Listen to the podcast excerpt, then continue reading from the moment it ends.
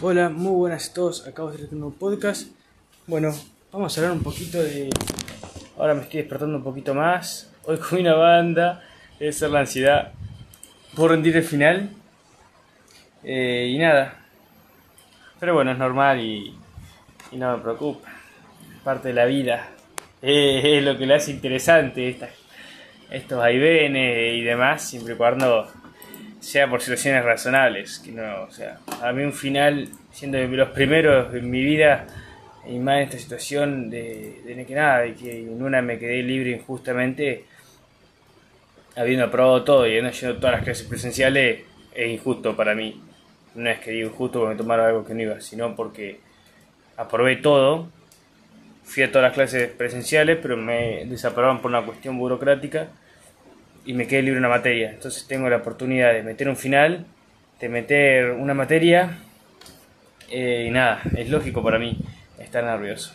Así que nada, vamos con vías descendentes extrapiramidales. Son re fáciles, nada, para que no las cuelguen. Tenemos tecto espinal, rubro espinal y retículo espinales, así como también las vestíbulos espinales que ya les hemos mencionado un montón de veces. Empezando con bueno, la tecto espinal, vamos a tener nuestra primera neurona de lo que es el colículo superior, eh, esta primera neurona del colículo superior a nivel del tegmento del mesencéfalo va a sufrir una decusación que va a ser la decusación tegmental dorsal eh, y va a discurrir descendiendo como fascículo o como vía eh, tectoespinal hacia lo que es la médula espinal eh, hacia lo que es la médula espinal para buscar inervar los músculos extensores o músculos del cuello, me parece, si no me equivoco. Está tecto fucking espinal. Eh, bueno, a ver. Eh, músculo de la cabeza, cuello en relación a la visión. Ahí tienen.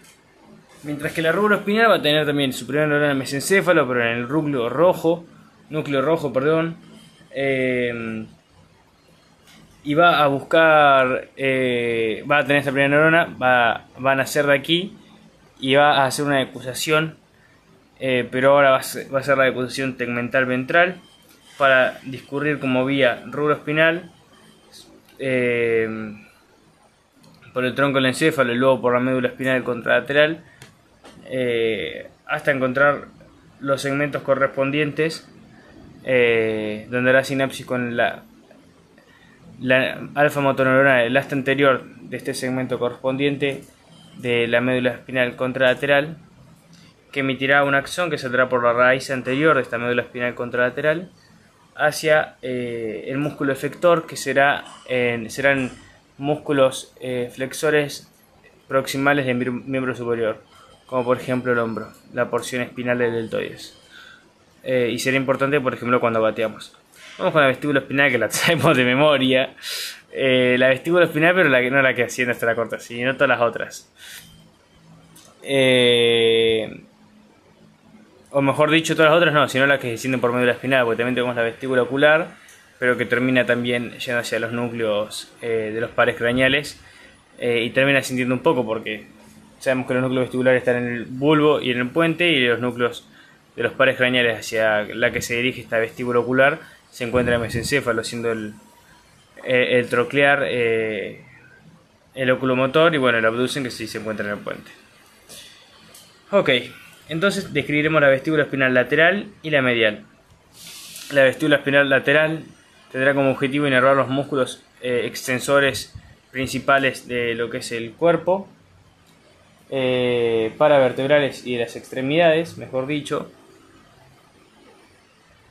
Em, y lo hará haciendo sinapsis en los núcleos vestibulares lateral e inferior, que emitirá una prolongación que discurrirá como vía, vía, espino, vía vestíbulo espinal lateral hacia lo que es la, el cemento correspondiente de la médula espinal, eh, donde hará sinapsis con la alfa motoronona del asta anterior, que emitirá una prolongación que se dirigirá por la raíz anterior eh, para ir buscar inervar los músculos eh, extensores principales de estas extremidades y paravertebrales ipsilateral, mientras que la, la vía vestíbula espinal medial hará sinapsis en lo que son los núcleos o nacerá de los núcleos vestibulares medial, lateral e inferior eh, y descenderá por la médula espinal ipsilateralmente hasta los segmentos cervicales para inervar los principales extensores cervicales. Eh, y nada, eso. Ok. Eh, me queda la, la retícula espinal. La retícula espinal van a ser de la formación reticular que encontramos en el bulbo y en el, puente. Por lo que tendremos una vía, una vía eh, ponto retículo espinal y bulbo retículo espinal. La ponta retículo espinal la encontraremos en la, eh, esta formación reticular, que son núcleos difusos en lo que es el puente, eh, como nuestra primera neurona, y emitirá fibras que discurrirán ipsilateralmente por la médula espinal hacia el segmento correspondiente para innervar los músculos extensores de las extremidades del miembro superior. Eh, y la bulbo retículo espinal, tendremos nuestra primera neurona en la formación reticular del bulbo, que emitirá nuestra prolongación eh, central que se dirigirá descendiendo ipsilateralmente hasta el segmento correspondiente de la médula espinal, donde la sinapsis con el alfa metoneurona del asta anterior es este segmento correspondiente ipsilateral para que éste envíe una proyección que discurra por la raíz anterior de la médula espinal, pasando, eh, eh, dirigiéndose hacia los músculos extensores principales del miembro inferior. Eso es todo por vías descendentes extrapiramidales. Ahora vamos a ir con vías ascendentes.